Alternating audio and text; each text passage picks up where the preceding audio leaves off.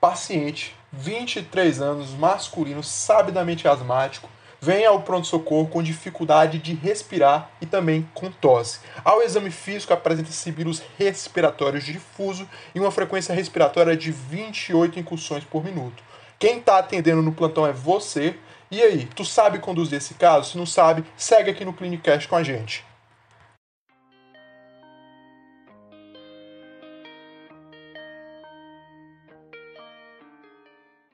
Então, gente, como vocês já sabem, a asma é uma doença inflamatória das vias aéreas caracterizada por hiperresponsividade. E segundo o Gênero 2019, a crise asmática, ou melhor, a exacerbação asmática, ela é caracterizada por um episódio de aumento progressivo em alguns sintomas, dentre eles tosse, sibilos, sensação de aperto no peito, muitas vezes referido pelo paciente como opressão torácica, e dispneia. Bom, ela é uma das emergências médicas mais comuns e representa no Brasil mais de 100 mil internações por ano, gerando em média 2 mil mortes por ano. A gente tem como principal fator, principal fatores precipitantes exposição alergênica, a má adesão ao tratamento, seja porque o paciente não está tomando a medicação ou porque não sabe aplicar, principalmente o corticoide inalatório. Uh, outros uh, Outros fatores que podem estar por trás da crise asmática são infecções respiratórias virais, alergias à alimentação, alimentos, poluição, mudanças sazonais e até mesmo estresse. Existem também alguns pontos que são fatores de risco associados à gravidade e morte por asma. Ou seja, perguntas que você deve fazer para saber se aquele paciente já não tem uma história prévia, como por exemplo internação em UTI, se já teve duas ou mais internações por asma no último ano, se tem mais de três visitas à emergência no ano anterior, se usa três ou mais classes de medicações para controlar os seus sintomas, se aquele paciente tem problema social que pode muitas vezes comprometer o tratamento porque não sabe utilizar, não se adequa para fazer uso diário, se existe comorbidade, certo? Então essas perguntas elas são essenciais para a gente já conseguir triar aquele paciente quanto à gravidade já, já merece uma atenção e uma, um esforço maior. Bom, depois disso, a gente pode prosseguir para o exame físico. O exame físico basicamente serve para tanto diagnóstico quanto para a gente verificar a gravidade. Uh, lembrar que nem tudo que sibila é asma, a gente pode estar tá se referindo a se um paciente tem uma comorbidade cardiovascular, pode ser uma insuficiência cardíaca. Uh, se é uma história de sibilo focal, pode ser uma obstrução por corpo estranho, certo? Fazendo ausculto para ver se não tem nenhum outro sinal de, por exemplo, pneumotórax. E o mais importante nesse, nesse momento é excluir gravidades. Ou seja, evolução para insuficiência respiratória e para asfixia e morte. E existem três pontos que vocês devem guardar. Primeiro é, o paciente está confuso, porque confusão é sinal de alto risco. Rebaixamento do nível de consciência também é o segundo ponto. E por fim, tórax silencioso, ou seja, é um paciente que tem asma, beleza, tem sibilo, só que aí ele começou a fazer crise asmática. As vias aéreas inferiores dele ainda estão fechando ainda mais, a tal ponto que o murmúrio vesicular na ausculta está inaudível. Ou seja, aquele paciente que tinha um sibilo, ele sumiu. Mas ele sumiu à custa de muitos sintomas. Isso que a gente chama de tórax silencioso. A via aérea está tão fechada que o sibilo some. E, cara, isso é, isso é drástico, tá? O paciente está evoluindo para uma asfixia. Então, você vê que paciente chegou com crise asmática, diagnóstico bastante clínico, mas a gente vai necessitar de alguns exames em algumas situações. Principalmente quando o paciente chega de forma mais grave, peça um raio-x para a gente descartar a pneumonia, descartar a pneumotórax, descartar derrame pleural. Pensando assim agora em hemograma, como é que eu peço? Se eu tenho uma suspeita de infecção. E lembrar que corticoide, quando começado, cerca de 2 a 4 horas depois, eles aumentam os níveis de leucócitos e também de neutrófilo. Então é interessante que se peça o hemograma antes do início é, da corticoterapia. Vamos lá, vamos citar outro exame aqui, se é necessário ou não. Gasometria arterial. Quando é que eu peço gasometria arterial? Basicamente para casos graves. O que, é que ela vai fazer? Vai avaliar a saturação e se há uma possível evolução para uma acidose respiratória que indica péssima coisa, péssima situação. Outro exame que eu posso solicitar é eletrólitos. Quando é que eu posso pedir? Principalmente quando o paciente tiver alguma comorbidade cardiovascular, se está em uso de diurético, ou se já está em uso de beta-2 agonista em alta dose. Especialmente se ele se essa medicação é associada a xantina e corticosteroide, tá? Então veja que é situacional, a gente não vai pedir sempre, todo paciente que vai pedir esse exame, não, é situacional, tá? Então, antes de tudo, importante classificar esse paciente que nos chega, a gente triar. E eu posso dividir didaticamente na classificação leve moderada, não tem tanta diferença é, de um leve para um moderado, então a gente bota ele junto. Basicamente, quando o paciente consegue falar, formular frases, não está agitado, não faz uso de musculatura acessória, frequência cardíaca até 120, frequência respiratória até 30, saturação de O2 boa, acima de 90, acima de 92. Se tem pico de fluxo, vamos ver. Pico de fluxo acima de 50% é bacana. Já quando eu falo um paciente mais grave, ele só consegue formular algumas palavras. É agitado, faz uso de musculatura acessória, frequência cardíaca acima de 120, frequência respiratória acima de 30, saturação de O2 abaixo de 90%, e se tiver disponível ali um pico de fluxo, normalmente abaixo de 50 ou igual a 50 já indica gravidade aumentada. Então como é que a gente aborda? Vamos lá, primeiro passo, monitorar, fazer oxigênio, e se o paciente, pelo feeling, for mais grave, é, vamos para ver, tá? Sinais de alarme sempre importante encontrar, pré-parada cardiorrespiratória, com aqueles sinais tanto de confusão mental, rebaixamento de nível de consciência e tórax silencioso, se isso já está de cara, entube, entube o quanto antes. Não a maioria dos casos não vai ser assim, mas se isso acontecer, entube. Bom, nesse momento, paciente mais leve, o que é que a gente faz? paciente tem asma, crise asmática, a gente vai fazer uso de broncolatador. Só que não é broncolatador de longação. A gente faz aqui o SABA, que são os beta-agonistas de curtação. Entre eles o salbutamol e o fenoterol. Ambos eu posso usar em 10 gotas. Isso se, é, se for na nebulização, né? A gente pega 10 gotas, nebuliza em 5 ml de soro fisiológico 0,9%, faz uso de 3 vezes em uma hora, ou seja, cada 20 minutos você dá, você aplica. Uh, nos quadros mais simples, a indicação é basicamente sábado.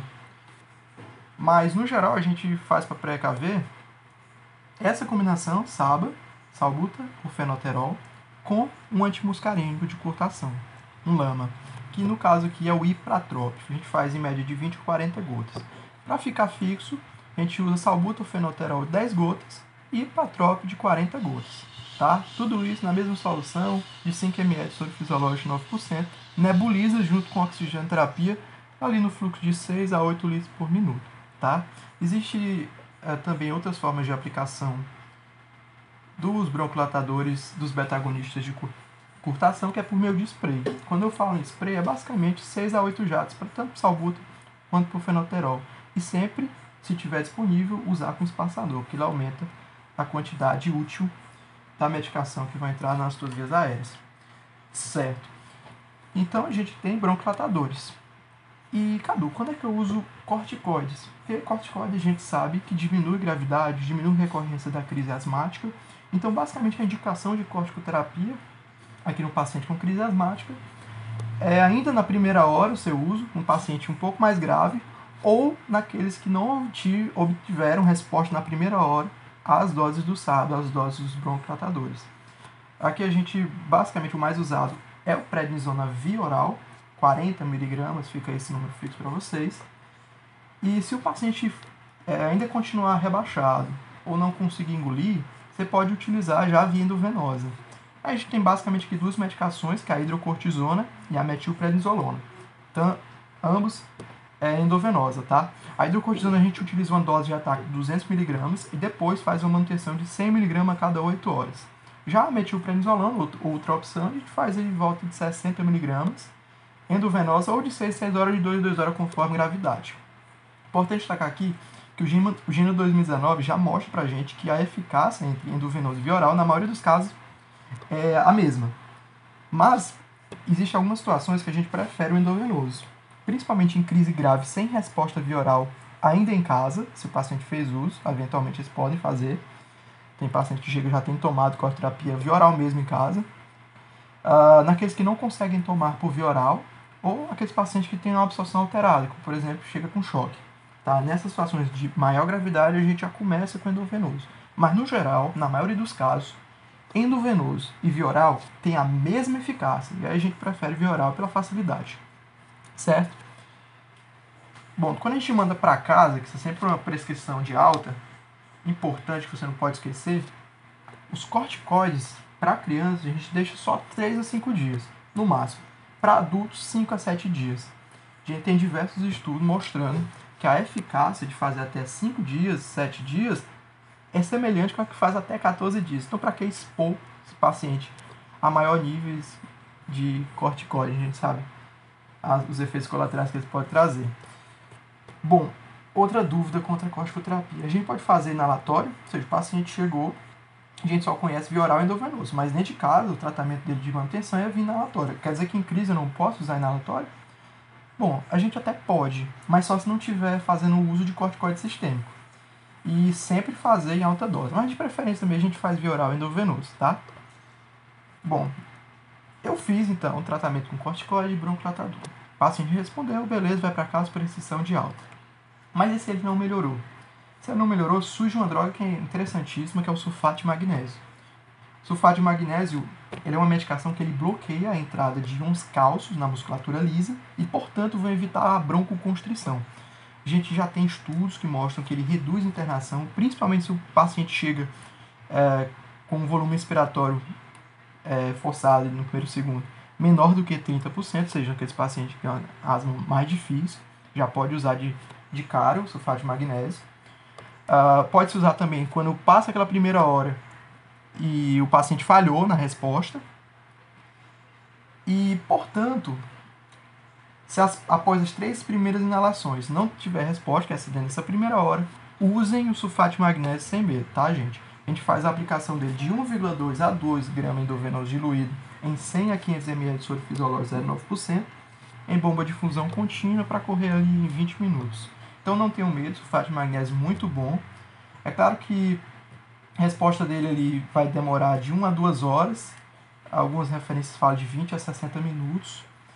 E por ter magnésio, vamos ficar atento à hipermagnesemia e controlar, fazer um controle de sangue da, do eletrólito, porque magnésio demais pode gerar hiporreflexia, insuficiência respiratória rebote, rebaixamento de consciência, mas é difícil ocorrer esses efeitos adversos, principalmente porque a dose aqui é, não é tão alta, tá? Bom, e quanto a corticoide, é, desculpa, quanto a antibiótico, Cadu? Quando é que a gente faz uso de antibióticos na crise asmática? Somente se o paciente tem alguma pneumonia ou sinusite bacteriana, ou seja, antibiótico em asma é conduta de exceção. Isso é diferente do que ocorre lá na DPLC. A gente sabe que a exacerbação de DPLC, antibiótico é importantíssimo para matar aquelas bactérias, tá? Pneumococo, Moracella catarralis, tá? E oxigenoterapia. Quando é que a gente vai fazer a oxigenoterapia? A oxigenoterapia, basicamente na crise asmática, é com cânula nasal ou máscara de Venturi inicialmente e a gente faz uma meta de 93 a 95% em adultos. Já em crianças, toleram níveis maiores, 94 a 98%, somente falando de crianças de 6 a 11 anos.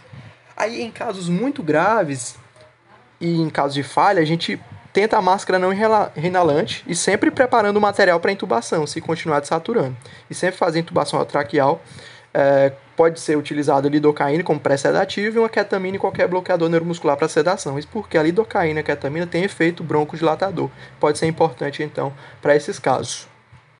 Reavalie, então, esse paciente a cada 30 a 60 minutos depois do tratamento inicial, sempre reclassificando a gravidade. Melhorou? alta, prescrição, manda para casa. Piorou, vamos ver o que a gente pode fazer. Evoluindo aí para ventilação mecânica, como a gente falou, com intubação traqueal, a aplicação de mais droga, tá? E lembrar da conduta de alta. O paciente melhorou, que é o que a gente vai esperar. Prescreve para casa corticóide, uma média de 5 a 7 dias, inalação e encaminhamento para pneumologista. Importante para a gente fazer controle aquela. Tem alguma coisa errada no tratamento desse paciente. Sempre lembrar também que sedativos, opioides, bora evitar, porque normalmente são contraindicados nesse tipo de paciente para evoluir, para evoluir com insuficiência respiratória rapidinho, principalmente esses pacientes que não tem indicação nenhuma de ventilação invasiva. Certo, mas voltando ao caso que a gente havia dito antes, paciente de 23 anos, masculino, veio com uma queixa de dispneia e tosse, verificamos no exame físico sibilos respiratórios difusos, medimos frequência respiratória de 28, não chega a ser acima de 30, aquela que a gente caracteriza grave. Então, nessa situação, a gente verifica se o paciente tem algum peak flow ali de resposta, às vezes o sistema pronto-socorro não tem, mas o paciente detém o aparelho. Você pode verificar com base no peso predito quanto seria o peak flow do nosso paciente. Então, solicitando, ele havia o equipamento, o resultado foi de 55%. A gente sabe que é, um peak flow abaixo de 50 é considerado já um sinal de gravidade. Aqui o peak flow ainda está conforme acima de 50. É, pedindo também oximetria de pulso, saturação de oxigênio dele estava de 96%. Tá uma, tá uma saturação boa. Uh, então, com base nos sintomas, é, flow e oximetria, verificamos também é, nível de consciência bom. A gente classifica esse, essa crise como leve e moderada, tá? Então, nesse momento, o que a gente deve fazer? Vamos empregar um, um SABA, um beta-agonista de curta ação, como por exemplo fenoterol, faz aí 10 gotas em soro fisiológico 4 a 5 ml, uh, nebulização, oxigênio de 6 a 8 litros por minuto. Uh, eu repito esse ciclo, normalmente eu, eu incluo também aqui o ipratrópio, o ipratrópio a gente faz em média de 20 a 40 gotas, incluído também nessa solução de nebulização. Repete esse ciclo três vezes, reavaliando, fazendo novamente em 15 a 20 minutos cada, ou seja, três ciclos. A gente faz é, a cada 15 a 20 minutos até completar uma hora. Dá uma hora a gente avalia se ele teve boa resposta ou não. Certo? Principalmente com base na saturação de O2. Uh, ah, nesse momento aqui, então, além de SABA e ipratrópio, que é o antimuscarínico, anticolinérgico de curta ação, a gente também pode incluir um corticoide para ele. Via oral pode ser mesmo prednisona, tá? Uh, então, o paciente nosso melhorou, a gente reavaliou ele uma hora, melhorou bastante, saturação já não estava baixa ainda, melhorou para um para 27%, parou de ter sintoma, parou de ter crise. Lembrar de então da alta, vamos prescrever salbutamol em crise, corticoide via oral diário para ele dentro de casa aí 5 a 7 dias ainda. Uh, a gente já tem estudo mostrando que não vale a pena fazer corticoide via oral até 14 dias, como algumas literaturas ainda recomendam. A gente tem para criança aí é, até 3 a 5 dias e para adultos 5 a 7 dias é razoável orienta sempre a forma do paciente usar o medicamento. Muitos deles não sabem usar, isso é papel do médico ensinar. Encaminha retorno, principalmente a consulta ao pneumologista para a gente fazer controle desse quadro. Se vier a ter crise, normalmente o quadro não está sendo bem tratado ou deve merecer um step a mais, tá? E sempre questionar se o paciente tem dúvida alguma coisa, tá? Então, o nosso caso basicamente é esse. Espero que vocês tenham ficado claro. Espero que tenha ficado claro para vocês. É, eu vou deixar agora uma simulação de um, de um quadro que aconteceu também em pronto-socorro, para vocês verem como é que mais ou menos funciona.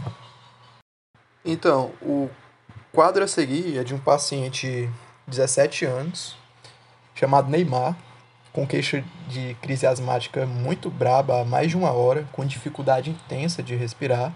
A gente verificou que o símbolo de pulso dele é, com a saturação de 90%, pressão de 110 por 60, frequência cardíaca de 116. Tem um paciente aqui que aparentemente parece ser grave. E se a gente brincar, esse, ele vai evoluir com insuficiência respiratória. Eu vou deixar aí o, a simulação para vocês, aproveitem. Certo, o que aconteceu? Mas ele, ele tá uma hora aí com essa crise aí, dizendo que não tá respirando direito, tô preocupado. Ficou meio hum, pálido. Ele, trouxe ele para cá. Ele já teve algum sintoma parecido? Rapaz, ele tem, ele tem asma tem um tempo, mas eu nunca vi ele assim, não. Ele, ele tá bem pior dessa vez. Ele já foi internado antes? Já, ele foi internado no ano passado. Se eu falar que, que ele tem asma, ele já fez acompanhamento médico alguma vez? Rapaz, alguma vez pingado aí.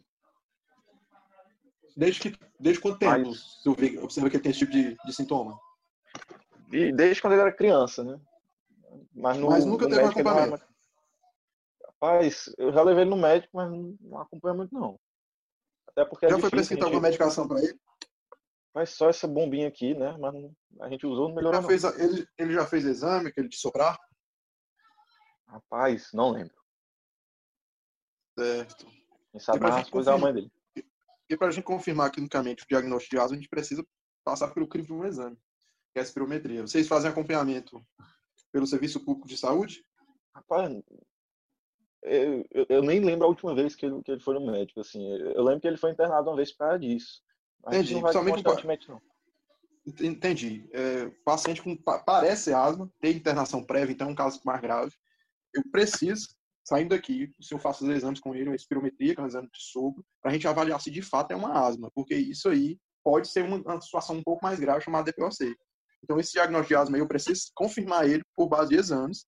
E aí, é, se você é acompanhado por serviço público, você necessita desses exames para ganhar as medicações. Mas, ele, já fez uns, mas ele já fez uns exames desses, entendeu? O, o, o médico diz que ele tem asma. Por isso até entendi, ele usa entendi. essa bomba. Essa bomba certo, mas ele não usa, ele não usa da forma todo dia não, né? Adequado. Ah, não sei, não sei. Entendi. Aí isso aí é um, é um grande Só problema ele, assim, ele usou, ele usou essa bombinha não deu nada, entendeu? Não, não, ele piorou, ele tá pior aqui. Por isso que eu trouxe ele, porque essa bombinha não tá funcionando mais, não. Entendi. Ele, ele tá tendo muitas crises nas últimas semanas? Rapaz, ele tava reclamando muito de sinusite nesses Entendi. últimos dias. E, e, também ele tem Fez sinusite já faz tempo, desde os três anos de idade que ele tem sinusite. Entendi. Ele, fez, ele faz uso de alguma medicação, fez, ou fez para essa, essa gripe, essa sinusite? Não, nada. Não fez, né? Assim, às vezes, quando ele diz que tá mal, eu dou paracetamol, né? Porque ele é alérgico de pirona. Entendi. Então ele é alérgico a dipirona, é alérgico a algum outro medicamento, alguma outra coisa? Ah, é. é uma vez, uma vez o médico disse que ele é alérgico a benzodiazepina. Entendi. Ele tem alguma outra doença? Não, tem não. O senhor tem alguma doença? A mãe, o pai? Não. Tudo saudável. Certo. Ele apresenta algum outro sintoma? Rapaz, não, só esse negócio Tem dor no peito? Não, mas não tá conseguindo respirar direito do tucho. Não vai fazer nada, não. Tô preocupado. Entendi, mas ele tem que colher a história com calma ainda. É, essa, ele veio tossindo nos últimos dias? Ah, é, tipo, eu não sei porque eu não tava com ele, né? Na cidade, quem tava a mãe dele. Mas a mãe dele também teve que sair, agora eu tô com ele só. Certo, certo. Então, vamos iniciar um exame físico aqui nele. Quero sinais tá vitais. A avaliação do comportamento dele está agitado. Uh, é... Gostaria de ver também extremidades tá periféricas, exame periférico. Ele está cianótico. Pupila, exame neurológico. Ah, pupila sem alteração. Ah, neurológico, Glasgow 15. Entendi. Quanto é que tá a pressão dele? 110, né? Como dito aqui. Uhum. Frequência cardíaca aumentada.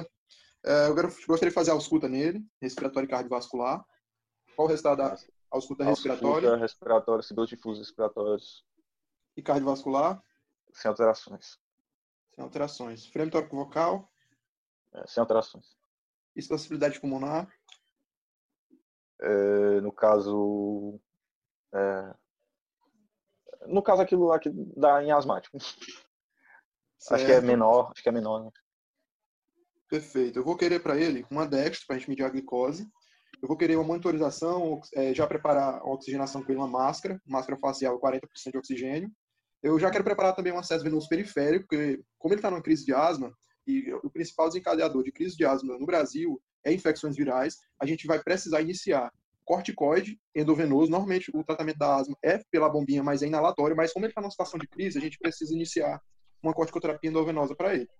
Certo? Eu vou querer uhum. também, para tratar essa broncoconstrição da crise, um bronquilatador inalado de ação curta, por exemplo, salbutamol. Eu já uhum. quero deixar pronto um kit de intubação caso ele não responda bem. Beleza. Certo. Finalizado.